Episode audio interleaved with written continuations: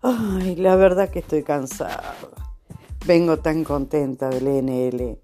La pasé bárbaro, bárbaro. Me encontré con tantos amigos, con tanta gente, con tanta grosos, grosos, grosos. Llegué a casa, como siempre, tarde. Eh, mi marido contento porque llegaba la que tenía que limpiar, la que iba a hacer todas las cosas.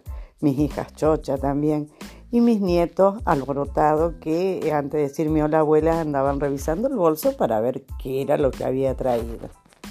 Fue todo muy lindo, me acosté a dormir, estaba muy cansada, me acosté a dormir. Esta mañana cuando me levanté, my God, me paré en la punta del comedor, no sabía si había pasado el huracán Doria, si había pasado el Katrina o qué era la cosa que laburé toda la mañana como una loca. Y bueno, así es la vida.